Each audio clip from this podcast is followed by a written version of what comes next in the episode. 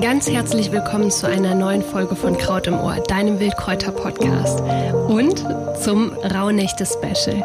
Heute befinden wir uns bereits in der zweiten Rauhnacht und bevor ich heute zum nächsten Rauhnächte-Ritual für dich komme, möchte ich dir sehr gerne so ein paar alte Brauchtümer und ähm, Rituale weitergeben, die man in den Rauhnächten auch machen kann. Ich habe da so ein paar etwas neuere und auch ein paar ältere Brauchtümer für dich mitgebracht und vielleicht sind da die ein oder anderen Inspirationen für dich mit bei. In den Rauhnächten, so sagt man, dreht sich das Rad des Schicksals. Es wird gesagt, dass die Zeit der Rauhnächte eine wunderbare Zeit ist, um in die Zukunft zu blicken. Genau deswegen gibt es so ganz viele verschiedene Orakelrituale. Man sagt auch Orakelnächte zu den Rauhnächten. Und ein Ritual, ein solches Orakelritual möchte ich gerne heute mit dir teilen.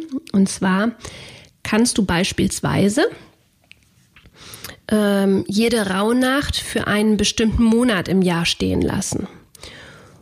Beispielsweise steht die erste Rauhnacht für den Januar, die zweite Rauhnacht für den Februar und so weiter und so fort. Und äh, du kannst die Botschaften und Informationen, die du an den jeweiligen Tagen empfängst, auf den jeweiligen Monat im kommenden Jahr beziehen. Also du könntest beispielsweise an den Tagen ganz besonders auf deine Träume achten und das, was du am, äh, in der Rauhnacht ähm, vier träumst, könntest du beispielsweise auf den April 2021 beziehen. Das ist so eine Möglichkeit, wie du ein Orakelritual gestalten kannst. Was auch gerne, gerne gemacht wird während der Rauhnächte sind sogenannte Wunschrituale. Auch da gibt es so ganz, ganz unterschiedliche Rituale. Ein ganz einfaches möchte ich dir auch jetzt direkt mal mitgeben. Du schreibst dir zwölf Wünsche auf einen Zettel und ziehst jeden Tag einen dieser Zettel während der Rauhnächte. Und der Zettel, den du in der ersten Rauhnacht ziehst, ist dein Hauptthema im Januar. So ziehst du jetzt quasi jeden Tag einen Zettel und bestimmst so, welches Hauptthema dich im jeweiligen Monat im kommenden Jahr begleiten darf. Eine weitere Variante davon könnte auch sein, ähm, dass du das mit äh, Tarotkarten machst. Also so könntest du beispielsweise in jeder Nacht eine Karte ziehen. Und das Thema der Karte gibt Hinweise auf das Thema des jeweiligen kommenden, äh, des jeweiligen Monats im kommenden Jahr. Ja, das sind so zwei, drei Rituale, die ich dir total gerne mit auf den Weg geben äh, möchte. Die sind einfach zum Nachmachen und irgendwie auch total schön. Du kannst das auch natürlich total gerne mit Freunden beispielsweise machen. Ganz wie in der Natur stand das Leben zwischen den Jahren eben früher ganz besonders still. Äh, wenn man sich mal in die alte Zeit hineinversetzt, es gab noch keine Elektrizität, noch kein künstliches Licht, es war wirklich dunkel und die Arbeit ruhte. Und es gab äh, den Brauch, dass während der Rauhnächte tatsächlich nicht gearbeitet werden durfte. Es durfte keine Wäsche gewaschen werden und vor allem durfte keine Wäsche aufgehängt werden, weil sich sonst, so glaubte man, böse Geister daran festhängen, festsetzen würden. Und wir erinnern uns, ähm, ähm, am vorigen Tag hatte ich ja schon ein bisschen was dazu gesagt. Man sagt eben auch, dass die Rauhnächte so die Zeit der Geister und Dämonen ist und in der Zeit eben energetisch ganz schön viel los ist. Ja, es durfte weder geputzt noch aufgeräumt werden und ähm, ja, die Arbeit und das Leben stand einfach still. Und es war eben auch ganz wichtig, das hatte ich auch in der Folge für die Vorbereitung auf die Rauhnächte schon mal kurz angesprochen, dass vor den Rauhnächten Ordnung geschaffen worden ist. Also die letzten Arbeiten wurden vor den Rauhnächten fertiggestellt. Es wurde all das, was liegen geblieben ist, wurde bis dahin noch erledigt. Dinge wurden abgeschlossen, die noch nicht abgeschlossen waren. All das eben vor den Rauhnächten. Ja, und ähm, auch das Räuchern, das ist äh, in den Rauhnächten eine alte Tradition. Es gibt tatsächlich in vielen Regionen noch ähm, alte Brauchtümer, wo geräuchert wurde. Als ich meine Ausbildung in Österreich gemacht habe bei der Heidi Brunner 2018, in Österreich haben wir eben so ein paar Brauchtümer auch kennenlernen dürfen. Also im Kreis wurde beispielsweise berichtet, dass es in Österreich noch sehr bekannt ist, zwischen den Jahren die Höfe und Ställe zu räuchern. Und geräuchert wird vor allem, um dunkle Energien oder böse Geister zu vertreiben, sowie das Haus und die Tiere vor dunklen Mächten sch zu schützen.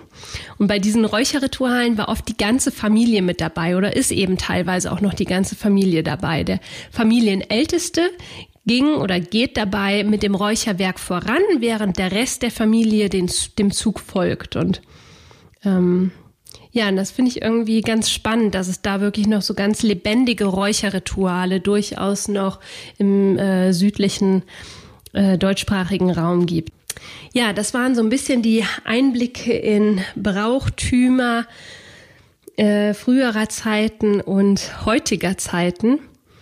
Jetzt möchte ich dich aber total gerne auf das heutige Ritual für dich vorbereiten, was äh, wir uns für dich ausgedacht haben für die heutige Rauhnacht. Und die zweite Rauhnacht soll ganz im Zeichen der Dankbarkeit stehen. Ich möchte nämlich für heute so eine ganz besonders schöne Aufgabe ans Herz legen. Es ist eine Dankbarkeitsübung und Dankbarkeit ist wirklich aus meiner Erfahrung heraus ein Schlüssel für ein wirklich erfülltes Leben. Tendenziell blicken wir ja oft eher zurück auf die vermeintlich schlechten Dinge im Leben.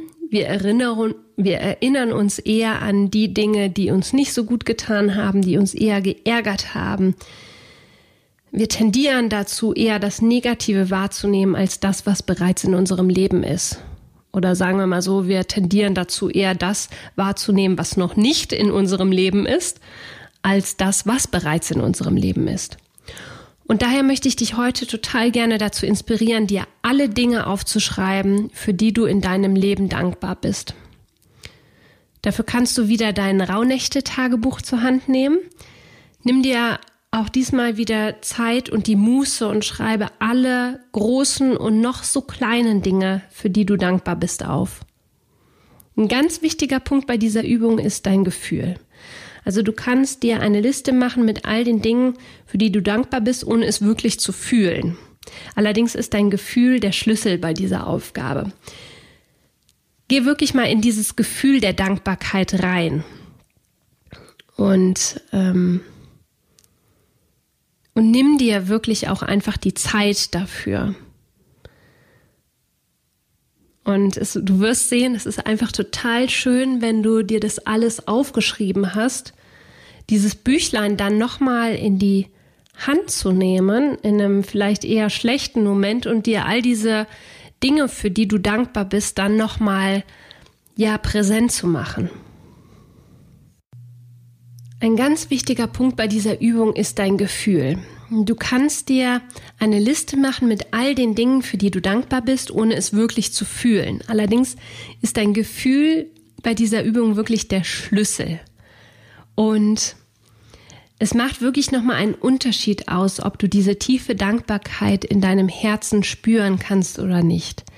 Und deswegen, ja, möchte ich dich einfach total gerne dazu inspirieren, wenn du diese Aufgabe machst dass du, bevor du anfängst zu überlegen, mit deinem Kopf, aus deinem Kopf heraus zu überlegen, wofür du dankbar bist, erst einmal in deinem Herzen anzukommen. Versuch auch vielleicht bewusst deinen Herzschlag zu fühlen. Dazu kannst du auch gerne deine Hand zur Hilfe nehmen. Und aus diesem aus deinem Herzen heraus diese Dankbarkeit zu spüren und dir dann zu notieren. Und wie schon gesagt, du kannst wirklich all die Dinge, für die du dankbar bist, in deinem kleinen Büchlein notieren. Es gibt hier kein richtig oder falsch. Du kannst für alles dankbar sein. Für kleine Dinge, für große Dinge, für Menschen, Tiere, Pflanzen, für einfach alles, für das du Dankbarkeit empfindest. Ich wünsche dir ganz viel Freude mit dieser Aufgabe und danke dir von Herzen, dass du heute wieder eingeschaltet hast. Wenn du, wenn dir die Folge gefallen hat, dann freuen wir uns total, wenn du unseren Podcast Kraut im Ohr, deinen Wildkräuter-Podcast weiterempfehlen möchtest. Und wir freuen uns natürlich auch sehr, wenn du morgen wieder dazu schaltest. Ich wünsche dir einen ganz, ganz wunderschönen Tag und alles Liebe und vielen Dank, dass du Kraut im Ohr hörst. Alles Liebe. Tschüss.